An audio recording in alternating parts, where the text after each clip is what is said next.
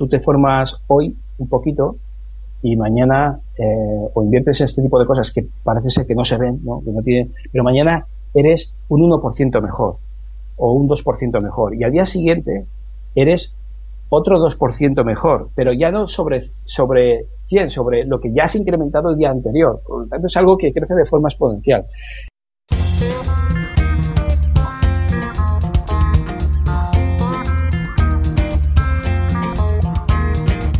Emprendedores, un programa de entrevistas dirigido y presentado por Sergio Navacerrada.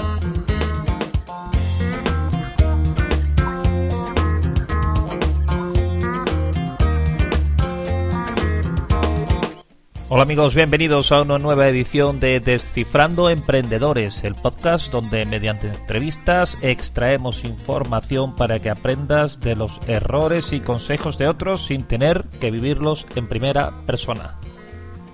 Josué Gadea no siempre fue un vendedor de éxito ni un conferenciante o mentor cotizado. En sus principios se topó con la cruda realidad de la calle, de la venta y la puerta fría. Como ávido lector se formó devorando libros sobre la materia y acabó perfeccionando sus técnicas hasta convertirse en un experto, autor del libro Vendedor Ninja, al que ha convertido en un bestseller. Si hay algo que une a los emprendedores de cualquier industria es que tarde o temprano tienen que vender sus productos. Por ello, no te cortes en ponerte cómodo y prestar atención a la entrevista sobre técnicas de ventas con Josué Gadea. Hola Josué, ¿cómo estás hoy? Muy bien, ¿cómo estás, Sergio? Genial, encantado de estar aquí contigo. gracias por estar con nosotros. Eh, Josué, si, si entras en una fiesta y te preguntan a qué te dedicas, ¿cómo responderías con una sola frase? Yo, me la, y de hecho, no voy a muchas fiestas, pero sí que me la, eso me lo preguntan mucho. Y lo que digo es, yo ayudo a personas a que vendan más. Esa es el resumen. Luego ya cuando la gente me pregunta un poquito más, oye, pues, ¿a, qué tipo de personas? Pues a profesionales de las ventas, profesionales independientes, hacer esto y hacer lo otro. Pero básicamente una frase ayuda a personas a que vendan más, a que consigan más clientes. ¿Y cómo resumirías tu carrera profesional hasta la fecha? Carrera profesional, yo empecé hace, pues, a principios de 2001. Mi primer trabajo antes de terminar mi carrera de económicas fue eh, eh, vendedor de desarrollos de páginas web. Entonces fue era un trabajo de comercial. El jefe me dijo, Josué, acepta el trabajo. Todo el mundo necesita una web, te vas a forrar y, pensé, pues es verdad, voy a, voy a, todo el mundo necesita una web y voy a venderlo todo. Entonces, pues acepté el trabajo y, bueno, bien, después de tres meses, pues había vendido cero páginas web, ¿no? Ah. Y, esos fueron mis inicios. A partir de ahí, pues bueno, ya acabé mi carrera, eh, empecé a trabajar en otras empresas y ahí empecé pues a, aprender, ¿no? A aprender qué, qué consistía todo esto, me formé en marketing, lo puse en práctica en esas empresas donde trabajaba, siempre en departamentos de marketing comercial. Y, y bueno, y al final resulta que después de muchos años, 2000, 2008, me llama eh, la Cámara de Comercio de Alicante. Eh, bueno, no, no, es que me llame, pero es la, la Cámara de Comercio de Alicante eh, puso, eh, necesitaba una persona para asesoramiento de emprendedores, empresarios, era una plaza en un, en un pueblo, en mi pueblo precisamente, y contaba mucho que la persona fuera de ese pueblo, ¿no?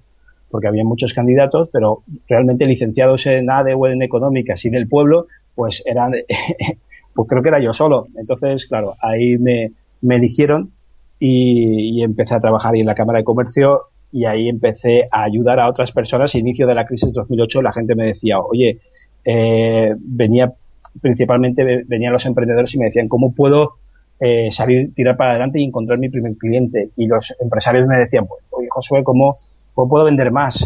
Entonces, como venía de departamentos comerciales, pues yo les daba consejos, eh, mira, puedes hacer esto, puedes hacer lo otro, haz tal. Y la gente estaba contenta. Al final, pues claro, todo se acaba. 2011, pues se acaba, pues esa, cierran esa oficina de, ese pueblo, que es de donde soy yo, que es de Pecer, en, en Alicante. Y, eh, y ya decido, pues bueno, como ya tengo mucha experiencia, había atendido a cientos de personas, eh, la gente estaba contenta, satisfecha, se me daba bien, me gustaba, decidí dedicarme a lo que me dedico ahora. Dije ya, bueno, pues ya es hora de, de emprender por mi cuenta, mm, ya conozco lo que es trabajo por cuenta ajena, ahora me lo voy a currar yo. Y desde ese momento 2012 pues hasta aquí, ¿no? Hasta, hasta hoy 2017, pues eso, eh, probando mucho, intentando mucho, eh, estudiando mucho, poniendo en práctica, accionando masivamente y al final, pues bueno, al final todo tiene su, su recompensa. Josué, tenemos en marketing ese famoso embudo, ¿no? Eh, ¿por, qué no empezamos por arriba? Primero, ¿cómo, conseguimos contactos? Es una pregunta que puede parecer obvia, pero seguramente mucha gente se deja eh, alguna parte relevante. Sí, mira, hay muchísimas maneras de conseguir contactos. Yo las suelo resumir en seis grandes bloques. Mira, el primer bloque es hacer publicidad. ¿eh? Es, es decir, lo de toda la vida es publicidad, una publicidad ahora mucho mejor en Facebook, muy segmentado, una valla publicitaria, en la radio, en un podcast, lo que sea, haces publicidad. En segundo lugar, cosas que puedes hacer son eventos promocionales, pues una jornada de puertas abiertas, una promoción concreta. En tercer lugar, lo que se puede hacer para eh, em, hacer que la gente, eh, empezar a, meter a gente en ese embudo, pues son eh, generar mucho contenido online, como por ejemplo este podcast o por ejemplo eh, pues escribir un blog, hacer webinars, eh, bueno, mm, sabes tú, ¿no? Este tipo, este tipo de, este tipo de cosas, compartir audios, fotografías, es decir, crear contenido online. En cuarto lugar, generar o hacer charlas y seminarios, es decir, hacerte un poquito más visible, que la gente eh, te toque, te vea, esté delante de ti, pruebe, te pruebe, es decir, cómo te desenvuelves, qué cosas dices y bueno, y es, una, es otra fuente. En quinto lugar, networking. Eh, participar en eventos de networking, tener un sistema de referencias, es una manera, muy buena manera para meter a personas en ese embudo. Y la, la última es la de contacto directo. Llamadas frías, visitas frías, este tipo de cosas. Son seis grandes bloques. Dentro de cada bloque podríamos, eh, existirían muchísimas tácticas, ¿no? Dentro de, cada bloque. Y, y las he dicho de menor efectividad a mayor efectividad. He empezado la de menor efectividad, la publicidad, la de mayor efectividad, el contacto directo eh, y seguimiento. Entonces, eh, son las, los seis grandes bloques, seis, maneras para poder em, eh, introducir a personas en ese, en ese embudo. Y bueno, cada uno, en función de, pues, de su forma de ser, su personalidad, su estilo, pues se encontrará más a gusto haciendo unas cosas o haciendo otras. Hay personas pues que eh, dicen, oye Josué, yo no me quiero exponer, yo no quiero hablar en público, yo no quiero, entonces descarto todo lo que tenga que ver con eh, seminarios. Pero se me da muy bien hablar por teléfono. Vale, pues contacto. Yo voy a, tirarme más por el contacto. Al final yo lo que creo es que tenemos que hacer, cada persona pues tiene que hacer un análisis de sí mismo, ¿no? De su persona, que es lo que, con lo que está más a gusto, eh, y elegir, elegir y, y combinar hacer un buen mix de cosas y ir eh, y combinarlas para empezar a meter a gente en ese mundo. Yo, por ejemplo, pues mira, eh, hago algún contacto directo vía email, hago, la verdad es que yo hago de, de, todo un poquito, ¿no? De la que menos hago es de, la, de, networking y todo esto, aunque cada vez intento salir de mi zona de confort y hacer más, ¿no? Eh, pero hago mucho también, pues evidentemente charlas y ahora cada vez menos eh, presenciales y, mucho más online, webinars, masterclass online. En tercer lugar, creo mucho contenido y utilizo la primera que he dicho. Ahora estoy empezando a utilizarla un poquito más, la publicidad, muy segmentada, utilizando Facebook eh, principalmente. Es decir, y hago un mix y con ese mix, pues empieza la gente a entrar en esos embudos de venta, a ser, mm, para que la gente nos entienda, pues empezar a ser empieza a ser conocido para ellos, ¿vale? Solamente conocido. Vamos a enfocarnos entre toda esa categorización, si tú haces contacto directo, puerta fría, email directo y demás, eh, casi casi en lo más alto, ¿no? Eh, el email que, que, hoy por hoy todos mandamos y que a veces nos llegan tanto y bueno, la gente pues uno los marca, otros no, no duran ni un segundo a la vista del receptor. ¿Cómo podemos conseguir que tengan éxito? ¿Es el asunto del email tan importante como se dice? Sí, mira, es importante, el, el, asunto es importante para crear eh, la atención, para captar la atención y crear la curiosidad. Es importante. Pero más importante, en mi, y todo esto que yo digo es en mi opinión, ¿eh? es, es, es, en mi opinión.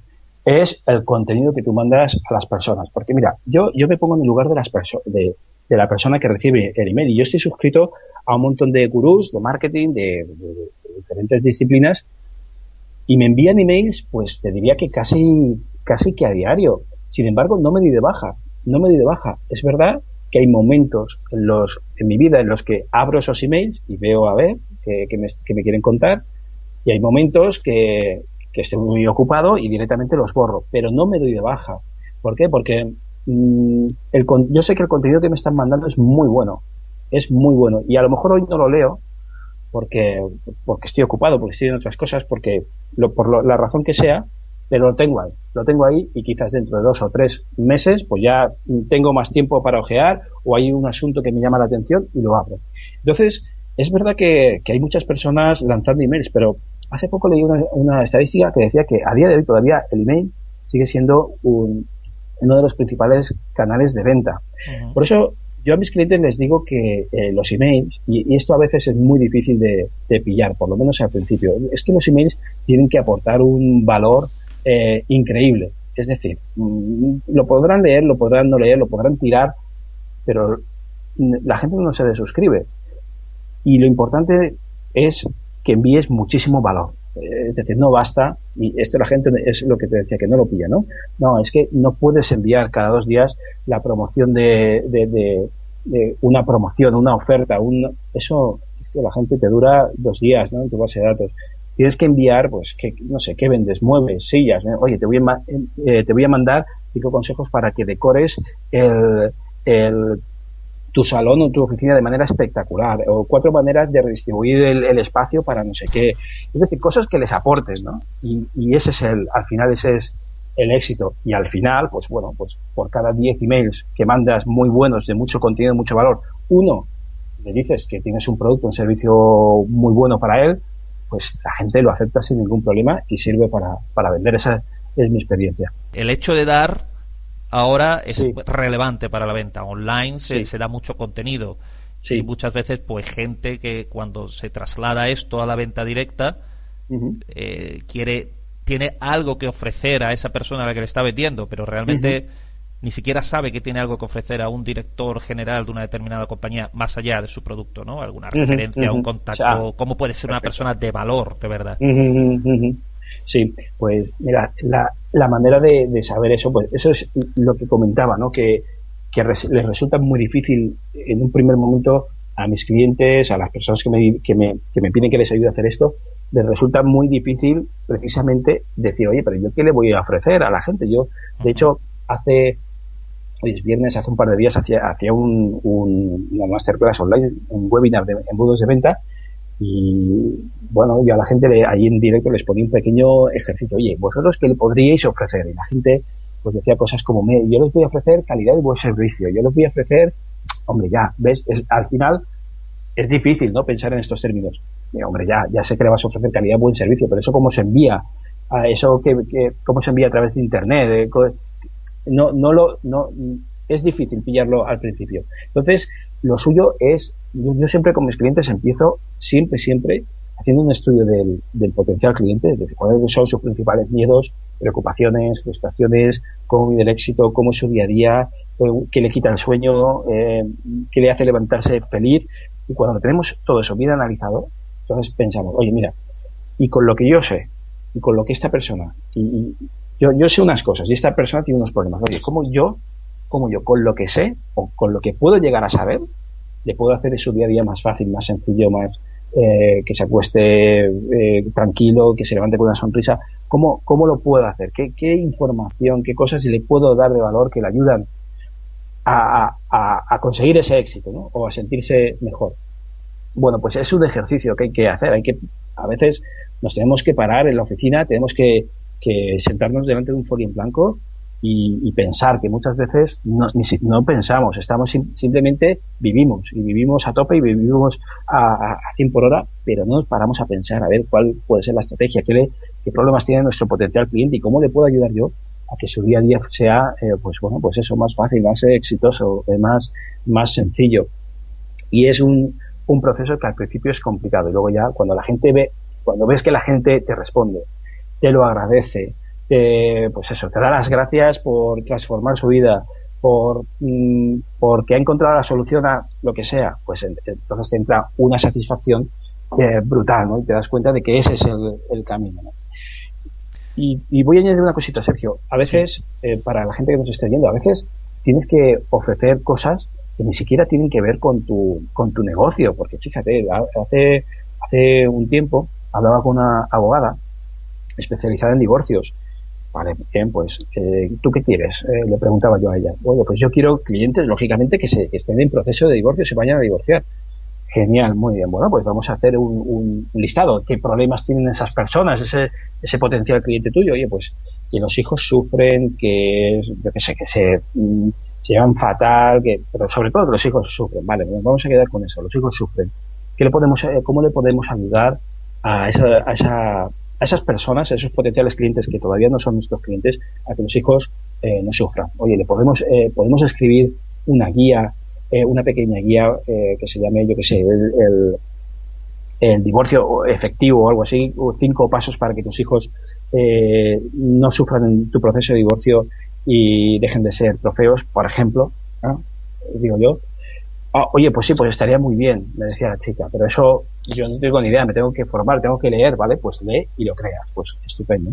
Pues eso, ¿no? Eso tiene que ver más con la psicología ¿ves? que con la abogacía, pero eh, en realidad con ese contenido lo que queremos hacer es atraer a un público que, que tiene cierto problema. ¿Quién, ¿Quién descargará esa guía en nuestra página web? ¿La persona que no se va a divorciar? Pues no, la persona que lógicamente se va a divorciar, que tiene hijos y tal, nuestro potencial cliente. Y eso es lo que tenemos que ofrecer a las personas. A veces cosas que no tengan ni siquiera nada que ver con nuestro negocio, pero que tenga un nexo de conexión.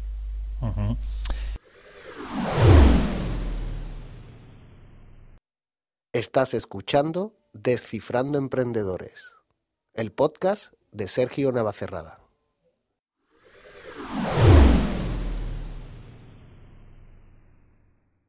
En cuanto a la marca, el branding, como se llama ahora también, eh, te pongo un ejemplo de bares y restaurantes que los veo casi despersonalizados, ¿no? Se convierten en revendedores de productos de otro, los toldos, las tazas, la sombrilla, todos son de una marca de cerveza o de café. ¿No ese es un error que los despersonaliza y los convierte en comerciales de otros? ¿Cómo, ¿Cómo de importante es crearte una marca por pequeño que seas? Mira, crearte una marca es, es fundamental. Yo siempre le digo a la gente, mira, cuanto eh, en la montaña no hay nadie y en, la, en verano en la montaña no hay nadie y en la playa está llena de gente. Y con esto, ¿a qué me refiero? Me refiero a que la gente busca la comodidad. Y cuando tú tienes que, eh, es decir, crear una marca lleva tiempo y tienes que contratar a un diseñador y tienes que eh, decir cuál va a ser tu, es decir, pararte, ponerte a pensar y cuando las cosas empiezan a, ponerse un poquito más duras, más difíciles, la gente pues empieza a quedarse ¿no? en, el camino. Y con esto lo que quiero decir es que eh, lo fácil es comercializar productos de otros. Oye, yo te doy mi producto, te doy mi marca y tú solamente tienes que abrir la persona. Oye, pues genial, me viene de maravilla. Sin embargo, el, tío que es un poquito, el, tío que prefiere dar un pasito adelante y subir unos metros más y empezar a subir a la montaña y no quedarse en la comodidad de, del llano, de la, de la playa, ¿no? Pues esa persona empieza a dejarse atrás muchos competidores, ¿no? Pues, crear marca a día de hoy es, eh, es fundamental. Mira, yo soy de un pueblo de, de Alicante, ¿no? Yo soy de Petrel, aquí hay cientos de fábricas, aquí hacemos zapatos, zapatos y, bolsos. Eh, aquí hay cientos de fábricas, y digo fábricas y no digo empresas, ¿por? Porque eh, aquí viene un, productor eh, que puede ser, qué sé, desigual, puede ser Ralph Lauren, y encarga a diferentes fabricantes bolsos o encarga zapatos, ¿vale? Claro, como esa persona se vaya, como esa persona se vaya a, la India o se vaya a producir a Marruecos o, o donde sea, tú tienes una fábrica, una estructura importante, te quedas súper colgado, ¿no? porque no tienes, porque nadie te conoce, tú eres fabricante. Sin embargo, esa persona con esa marca puede ir donde quiera, puede ir donde quiera, porque los clientes que buscan el zapato, no, los clientes lo que buscan es la marca. Y luego, si es un buen zapato, pues mucho mejor. Pero lo primero es la marca. Entonces, eh, eh, es, es fundamental que tú cuando montas un negocio, pues que, trabajes pues no solamente tu nombre, sino también tu identidad. ¿eh? Porque, ¿qué huella dejas tú? perdón, ¿qué huella dejas tú en tus potenciales clientes y que no deja la competencia. Esa, esa identidad es la que tienes que, que comunicar y hacerte, hacerte percibir como, como una empresa de valor. ¿Por qué? Porque eh, ya, ya no vale, la competencia aquí ya no puede entrar. Si la gente te percibe como único, como diferente, como notorio, porque eh, ve tu marca, ve tu persona y la reconoce y dice, no, no, es que yo quiero con ese, porque ese es genial, ¿no? Lo percibo, ¿no? La gente lo percibe de esa manera. Entonces la competencia tiene poco que hacer. Ya no te conviertes en un vendedor de, commodities, podemos decir, y compites por precios, ¿no? Eh, entras en otra, en otra liga. Y en cuanto al lenguaje, eh, en la venta, eh, digamos que el vocabulario que usemos y los términos son importantes. ¿Hay algún término que, se pronuncia y espantan a nuestros clientes? Pues sí, mira, hay, hay expresiones, expresiones, que, te hacen, fíjate, pues, si yo te digo, Sergio, hace tiempo que no te veo, hoy mira, es que hoy vengo con las pilas cargadas. ¿eh? Yo soy vendedor y te pilla por la calle. Hoy vengo con las pilas cargadas. Ese tipo de expresiones, eh, pues a la gente le hace, ostras, mm, les hace, eh, podemos decir, aumentar inconscientemente la resistencia, ¿no? Oye, ostras, a ver este tío, a ver qué me... Ven, ven, ven, ven para acá, ven para acá, que te voy a contar una cosa. Uy, a ver este tío que me quiere... Entonces hay expresiones, hay expresiones que directamente chocan con tu bueno hay un hay un cerebro no es otra vez estaba leyendo sobre el tema no en nuestro cerebro más eh, primitivo no el, cerebro reptiliano está es el más pequeño situado el cerebro tiene tres capas la parte la de más adentro eh, ese tipo de cerebro pues te protege no de ese, de ese tipo de, de comentarios porque ese cerebro está ahí millones de años de evolución para eh, asegurar tu existencia para librarte de miedos, de peligros. Entonces, claro, cuando alguien te dice, oye, ven, ven, hoy vengo con las pilas cargadas, oh, pues ese cerebro se pone a funcionar y, te manda la orden de, oye, cuidado, este viene a venderte algo. Por eso eh, tenemos que cuidar, pues sí, ciertas expresiones, como, como por, ejemplo esta que te he dicho, ¿no? Hmm. Y en cuanto al proceso de, toma de decisiones de compradores, eh, las emociones, eh, a día de hoy juegan un papel importante. ¿Crees que, en esa toma de decisión de, un comprador, un potencial cliente, pesan más las emociones o, los datos objetivos, el precio, el servicio y demás, o otros vínculos quizás sean los que de verdad sean diferenciadores? Sí, mira, eh, pesan más las emociones. A, a, mayor emoción que tú introduces en la venta, y lo digo así de claro, aunque vendas eh, tornillos o aunque seas ingeniero, si hay algún, tú eres ingeniero, ¿no? Eh, yo tengo muchos clientes ingenieros y los ingenieros me dicen, ¿pesan más los datos? No, pesan más las emociones. Y ahora te, y ahora te explico. En realidad, el, este cerebro que yo te decía, el, más primitivo, se mueve en función, se, se, mueve de manera emocional, es un animal suelto, ¿no? Es, entonces, si tú enamoras a ese cerebro, que es el que produce la reacción, el, que levanta la resistencia para escucharte, para saber más de tus productos, si tú a ese cerebro consigues domarlo, entonces la venta va a ser muy fácil. Pero ese cerebro se doma desde la emoción, ¿eh? no desde la razón. La razón está en la parte más superficial del cerebro.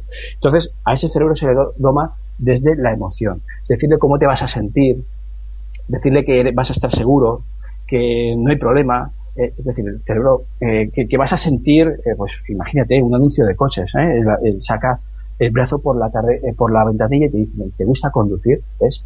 Y ese cerebro, ese cerebro reptiliano, se, se enamora del coche. ¿Por qué? Porque ve libertad, ve, ve compañía sexual, es decir, hay cosas muy primitivas, que con ese coche se consigue eso, ve aprobación social, ve eh, ser superior, ganar, me has enamorado y lo quiero comprar el coche.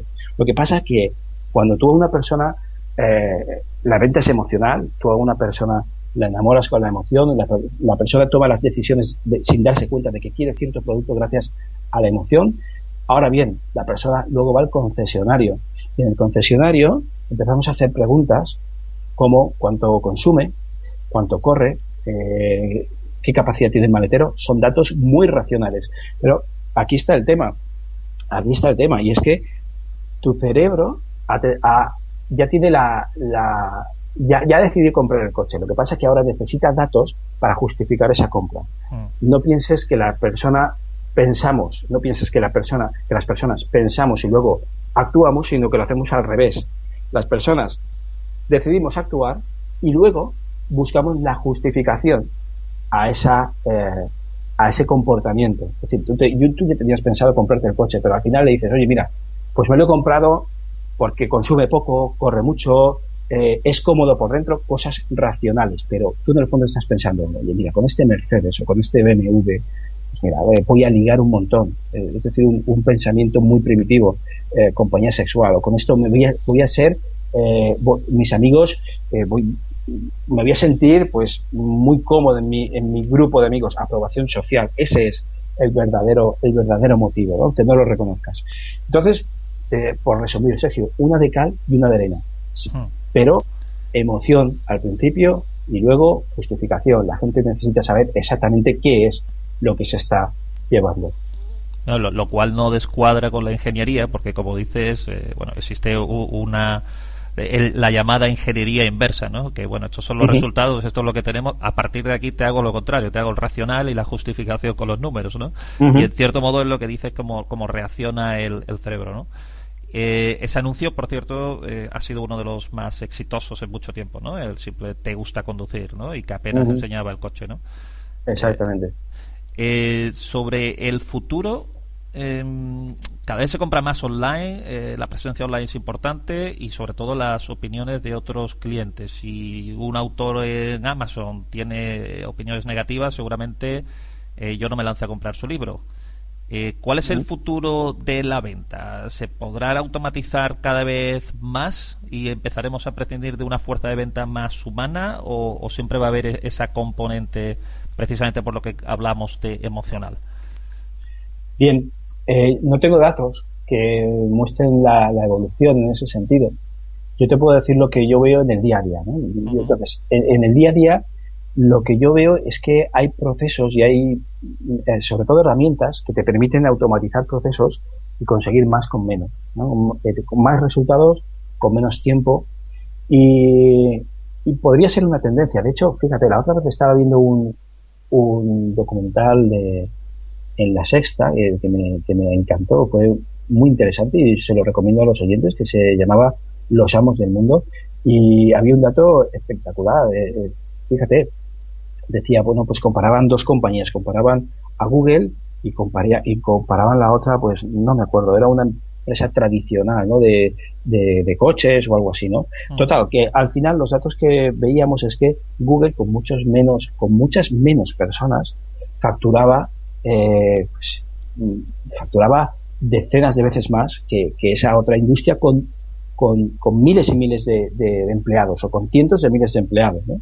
Entonces, ¿esto, ¿esto qué significa? No? Significa que hoy en día tenemos herramientas que nos permiten hacer más con menos, es decir, hacer, eh, hacer más cosas, hacer más seguimiento, hacer más, em, mandar más propuestas, estar detrás de un posible cliente sin estar nosotros encima. Son las herramientas eh, pues, de automatización, de los CRMs y este tipo de cosas. Podría ser, Ahora bien, también es cierto que, va a haber siempre elementos o, productos que van a necesitar una, atención personalizada, productos con un alto componente tecnológico, productos que necesitas que alguien te explique cómo funciona, que que sea una compra importante y que la gente considere que pues necesita, no puede comprarlo por internet, necesita, eh, bueno, sí, me puedo informar, pero al final la venta se tiene que culminar persona a persona es decir, va, va, a depender del tipo de productos, pero sí que es verdad que para todos aquellos productos que están empaquetados, que son lo que son, una libreta, un boli, un libro, un DVD, un CD, lo que sea, pues la verdad es que no hay nada más cómodo como meterse en internet, hacer una búsqueda y que te entreguen a tu casa el día siguiente. Entonces, eso es un cambio que está sucediendo hoy en día, que, que en eso sí que hay estadísticas, que el comercio electrónico sube año, año tras año y, y bueno, y tenemos que adaptarnos a, esos, a esos nuevos tiempos. Mm. Josué, a nivel personal, ¿hay algún hábito o rutina que practiques de una manera sistemática, incluso diaria? Sí, sí, mira, yo tengo una libreta. El, éxito, cada uno tiene una, una visión del éxito, el éxito es algo subjetivo, ¿no? pero el, éxito en lo que tú quieras hacer, eh, pues depende de, tus rutinas y tus hábitos. Eh, me, explico. Si tú quieres conseguir 10 clientes, pues tú sabes que tienes que llamar a, a, a, a 100 personas, visitar a 20 y luego a lo mejor haces 10. ¿no? Eh, me refiero con esto a que yo tengo, por ejemplo, en una, en una libreta escrito todas las cosas que tengo que hacer a lo largo del día. Y una de ellas que, hago es un, poco de ejercicio por la mañana. Es decir, ahí eh, por la mañana me levanto eh, y, bueno, antes de mirar el móvil, que lo primero que, antes yo lo que hacía era, lo primero que hacía cuando me levantaba era mirar el móvil, ahora lo que hago es un poquito de ejercicio. Y me, me, cierro los ojos, mm, estoy presente en lo que estoy haciendo, que es muy importante, que es estar presente en lo que estamos haciendo. Siempre estamos pensando en lo que va a venir después de lo que pasó ayer y nos olvidamos de vivir el presente. Estoy presente y todas las mañanas me digo cómo estoy hoy, qué tengo que hacer hoy para que sea un gran día. Hago un poquito de ejercicio, estoy presente y ya me pongo a funcionar. Y a partir de ahí, pues tengo una, una lista de... Eso es mi, el hábito, sí o sí, que hago todas las mañanas. Y luego, pues tengo otras, otros hábitos que cada uno pues puede, eh, cada uno en función de sus objetivos, ¿no? De lo que quiere conseguir, pues, pues a nivel profesional, pues se marca, ¿no? Tengo pues, pues cada semana, pues yo tengo que, que, pues por ejemplo, o cada día yo tengo que hacer una hora de formación. ¿eh? Tengo que formarme durante una hora, sí o sí, o con un libro, o con un vídeo, con lo que sea, pero es una hora al día y tengo un seguimiento y al final de la semana pues digo, ah, mira, pues esta semana no he hecho las horas de formación o esta semana no he contactado con siete nuevas personas eh, que tengo que contactar, oye, ¿cómo voy a conseguir mis objetivos? Pues, así no, es un poco para, me sirve para, pues, para saber si estoy en el camino o no estoy en el camino. Eh, está además muy compensado, ¿no? Porque digamos que ese ejercicio y esa lista de tareas para hacer en el día es para lo más presente pero esa hora de formación es, digamos, la parte más de inversión, ¿no? Para, para que en el futuro podamos seguir estando preparados y podamos seguir viviendo como estamos viviendo en el presente, ¿no? Claro, sí. Ahí, bueno, ahí, ahí tengo diferentes hábitos o rutinas y algunas tienen que ver con, bueno, con, eh, algunas tienen que ver con eh, lo, eh, estoy trabajando para que el para crear un futuro mejor, ¿no? Y eso, pues sí, eso podría ser la, la horita esa de, de formación que tengo que tengo al día. Hay otras rutinas que son para conseguir objetivos o para conseguir ciertas cosas esta semana, ¿no? O este mes, ¿no? Ah. Y hay otras que son, pues bueno, pues son más a largo plazo. Pero eso es lo que dice un, un amigo mío, que bueno, tú te formas hoy un poquito y mañana eh, o inviertes este tipo de cosas que parece ser que no se ven, ¿no? Que no tienen, pero mañana eres un 1% mejor o un 2% mejor. Y al día siguiente eres otro 2% mejor, pero ya no sobre, sobre 100, sobre lo que ya has incrementado el día anterior. Por lo tanto, es algo que crece de forma exponencial. Entonces, bueno, es algo interesante. Hay que, yo creo que hay que, que dedicarle tiempo a estas cosas también. Josué, estamos llegando al final de la entrevista, pero no queremos hacerlo sin que nos comentes cómo puede la gente saber más sobre Josué Gadea. Sí, pues bueno, diferentes, diferentes eh, medios, pues por ejemplo en mi blog vendedor.ninja, ese es eh, mi blog donde yo escribo sobre sobre eh, ventas, sobre cómo, cómo vender más, principalmente gira la temática sobre ese tema y luego pues tengo mi página web, web donde tengo pues ahí tengo también tengo otro blog ahí dentro de esa página web. Tengo entrevistas a diferentes autores, eh, ahí aparecen también mis servicios y tal, esa es más corporativa, pero bueno, la gente puede meterse ahí a vendedor.ninja, hay mucho contenido para, para leer. Y en Josué Gadea pues hay mucho contenido también, no para leer o no solamente para leer, sino para, para ver. Y principalmente esos, esos son mis dos canales josuegadea.com y vendedor.ninja, que no es un error, no termina en .com, es un dominio eh, bastante exclusivo, ¿no? Vendedor.ninja. Correcto. Correcto, sí, sí, sí, sí. Estupendo, Josué. Pues ha sido un placer tenerte con nosotros y creemos que hoy todos sabemos un, poquito más sobre eh, las técnicas de ventas y, esa acción comercial que tan relevante es eh, en una pequeña empresa o para un emprendedor en fase temprana.